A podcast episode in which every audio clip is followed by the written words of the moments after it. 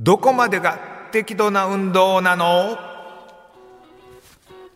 ここからはスタジオ部員のりょうさんのコラムコーナーみんなどう思う？りょうさんが日常で疑問に感じていることを共有してもらいリスナーの皆さんからの意見を聞いてみようというコンセプトのコーナーです。はい。今日のテーマが適度な運動のライン、はいはい。うんうん、ということですけど、あのー今日の、えーラジオのオープニングでもみんなと話しましたけども、はい。えー我々今、ちょっと、ま、おのおののマラソン大会に向けてランニングしてるじゃないですか。フルと1 0キロね。フルと10キロ はいえー女性陣は10キロの大会に出るということで、僕、フルマラソンの今、えー静岡マラソンに3月10日に走るので、えー練習をしてるんですよね。それでちょっと、えー年末だったり1月とかで怪我があったので、えー今練習してるんですけど、ちょっとハードな練習をしないと心配だなと思って、えー練習をちょっと強化しようかなと思った時に、あのー靴のインソール、はいインソールって中の中敷きですね。中敷きを、えーっと、作ってもらおうかなと思って、一度良かったので、でそこの人と話してた時に、いや、もう1ヶ月前は、あんまり追い込んじゃダメよ。体に蓄積した疲労が残ってフルマラソン大変になるよみたいなこと。え俺としては、その、えっ、と、長いトレーニングをしないと、自分的には心配だから、その、年末に怪我したから、どうにか追いつかないとと思って、やろうかなと思ったんですけど、いや、もうあんまりやらない方がいいよ。えー言ったら30キロ。30キロ走っていうのを一発どっかで入れたいなと思ってたんですけど、本当は1月に入れたいと思ってたんですよね。ほんで、2月の頭ぐらいに入れて徐々に徐々にみたいな、ゆっくり、えー合わしていくというか、コンディションを。今までの経験上、そういうようなイメージだったんですけど、いや、俺の中ではもうちょっとギリギリまで追い込んでいいのかなと思ってたんですけど、ダメダメっダメて言われて。なんですか？っていうのがあって、あんまりようよう考えたらケアをしてこなかったなと思って。だから怪我もしたのかなっていうのもあって、はいはい。えーちょっと調べようかなと思ってた時に、その、よく、えっ、と、病院とかに行って、えー適度な運動をしてくださいってよく言われるじゃないよですか。く健康診断の結果に書いて言われるでしょ、なんだ適度ってっていうのを調べてた時にほんで調べてたら厚生労働省からホームページにはい。書いてたのが、いや明確ななんか言葉あるらしくてええ。適度な運動っていうのが息が弾み汗をかく程度以上の運動を週に60分以上やっていることが適度の運動っていうらしい。え結構ハード。そうハード、ね。ちょっとハード、ちょっとハード？息が弾むはハードです。で、汗が出るを60分以上、あそれ60分以上。ハード。週に、そう。ほんで、これがハードっていう風に捉えるかもわからないですけど、60分だから、えっ、と、言ったら、他の運動でもいいわけですよね。ランニングじゃなくてもいいわけやから。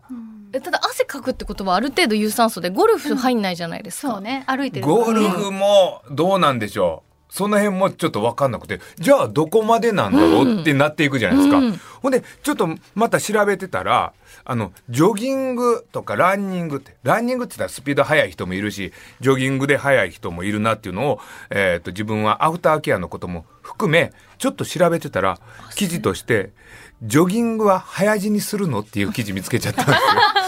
ちょっと怖えなと思って。始めたばっかりいやいやいやいや、お二人のかことにも、だからケアの方が大事だよっていうのを、ちょっと今日喋りたいなと、自分も怪我しちゃったから、と思って調べてたら、今すぐ教えてください。そう。えっ、と、その、調べたのが、えっ、と、コペンハーゲンかな？うん。デン、デンマークのコペンハーゲン市が、えー心臓の研究をするために、じえー1991年から2017年まで。だから30何年。うん。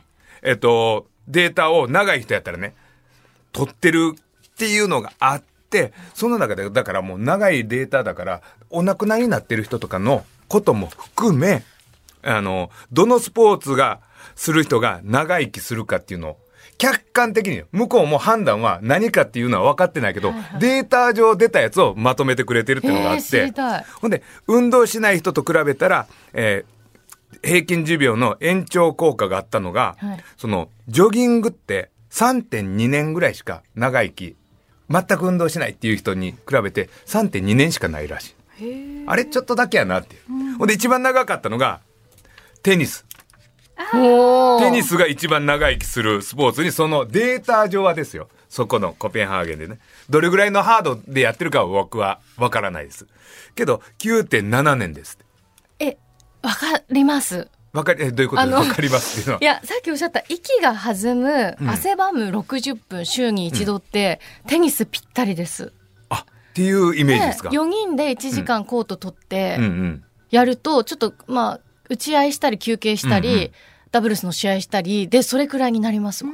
へえ、だから、ちょうどになるのかもわかんないですけど、ほんで9.7年。ほんでバドミントンが6.2年って。スポーツとしては、テニスが一番でバドミントン。ほんでサッカー、サイクリング3.7年、水泳3.4年、ジョギング3.2年、ストレッチだけで3.1年。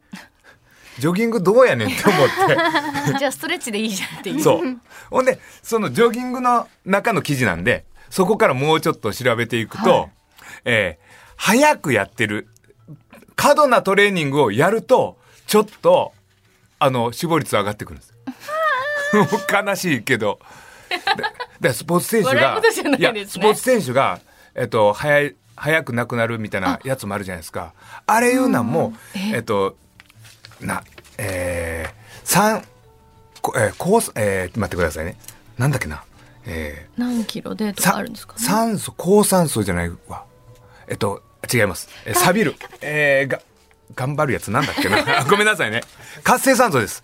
活性酸素がちょっと体を錆びさせるみたいなのが、過度なトレーニングをすると、それが出やすいっていうのがあるから、えー、スポーツをしているプロの方とかを追い込むときにそれが出てるんじゃないかで、少し寿命が短くなるみたいなことがありまして、ほんで、ランニングのデータで言うと、単純に週2 2.5時間、そんなに速くないスピードでやってるのが一番、え、そんなに速くないスピードっていうのは？いや、えー自分にとってだと思いますね、これは。ちょっと筋肉痛とかにならないよ要。は、はい。追い込んでいくっていう方の方が、実は、ハードになればなるほど、死亡率がちょっと上がっていくみたいななるほどちょっこと肝に銘じますそうです。やりすぎない。多分私たち大丈夫だと思う。ハードにややってないから。そうなんですよね。だから、軽度とかの方の運動の方が実は体にいいから、僕がだからいつも推奨してるでしょ。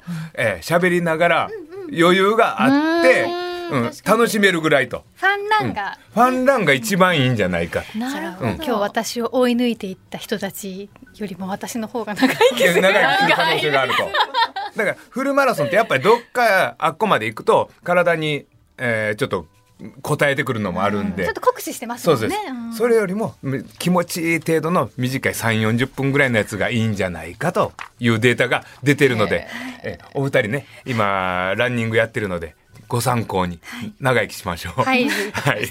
はい。まあ長生きしたくないんだよ。あえなんちゅうこと言うんですか？怖い。田村亮のみんなどう思う？でした。